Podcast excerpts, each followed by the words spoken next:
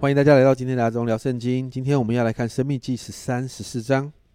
在今天的经文中，看起来好像分享的很乱，但实际上都围绕着之前立位记啊所提到的圣洁的主题当中。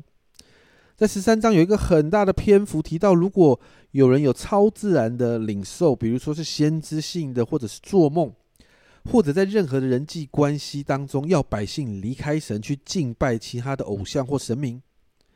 神要百姓全然的圣洁，圣洁到甚至不可以让这样的罪恶存在。所以十三章五节的后面出现了一段话，这样说：这样就把那恶从你们中间除掉。你会发现，除掉罪恶这个原则不断的出现在十三章里面，甚至用的方法很激烈，就是要除恶务尽。因为神是圣洁的。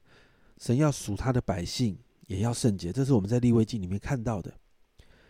所以在十三章的十七节这里说：“那当毁灭的物连一点都不可粘你的手，非常严格哦。你要听从耶和华你神的话，遵守我今日所吩咐你的一切诫命，行耶和华你神眼中看为正的事情。耶和华就必转意，不发烈怒，恩待你，连续你。”照他向你列祖所起的事，使你人数增多。这里做了这样的结论。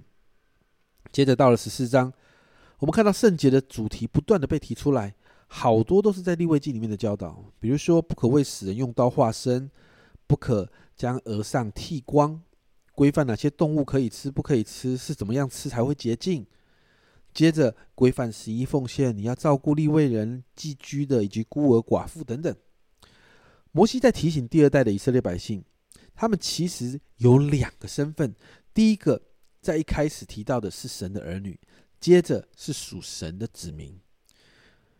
因此，因为有这样的身份，所以需要学习在神的面前来圣洁，需要学习敬畏神。十四章二十三节的最后一句话这样说：“这样，你可以学习时常敬畏耶和华你的神。”而当百姓这样做的时候，在二十九节十四章二十九节说：“这样，耶和华你的神必在你手里所办的一切事上赐福于你。”其实这两章的经文虽然再一次提到有关于圣洁的主题，但其实仍然回到生命记当中不断的提到的，要遵守神的诫命典章，因为这是可以帮助百姓过圣洁生活的方式。好好的遵守神的话，就可以对抗外来偶像敬拜的试探，可以过圣洁与洁净的生活，可以照顾弱势，进而让自己蒙福。简单的来说，遵守神的话就是进入圣洁的关键，这也是百姓可以与神关系更亲密的方式。每一次谈到圣洁的主题的时候，很多人总是觉得圣洁很难。但其实，怎么过圣洁生活的方式，都白纸黑字的写在圣经里面。圣洁的生活是蒙神祝福的生活，因此圣经其实充满了让我们可以蒙福的法则。只是在这些提醒里面，对我们最大的挑战就是，我们是否愿意顺服去遵守这些法则。过去我们好几次都在为自己祷告，让我们的心可以顺服在神的法则里面。我不知道你是否开始试着去过这样的生活。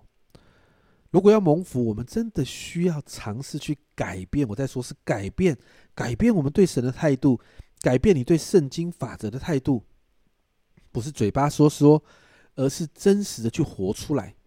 这也是摩西要提醒百姓的，不是只是听见神的诫命，不是只是明白神的诫命，不是只是嘴巴会说出神的诫命，更重要的是要活出神诫命的法则来。因为这才是真的会带来祝福的。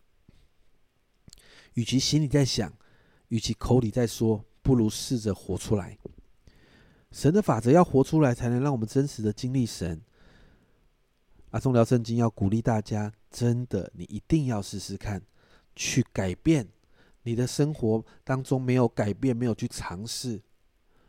我们讲的再多，你都不知道活在神的法则里面是多么的蒙福。鼓励你去好好想想。这是阿忠聊圣经今天的分享，阿忠聊圣经，我们明天见。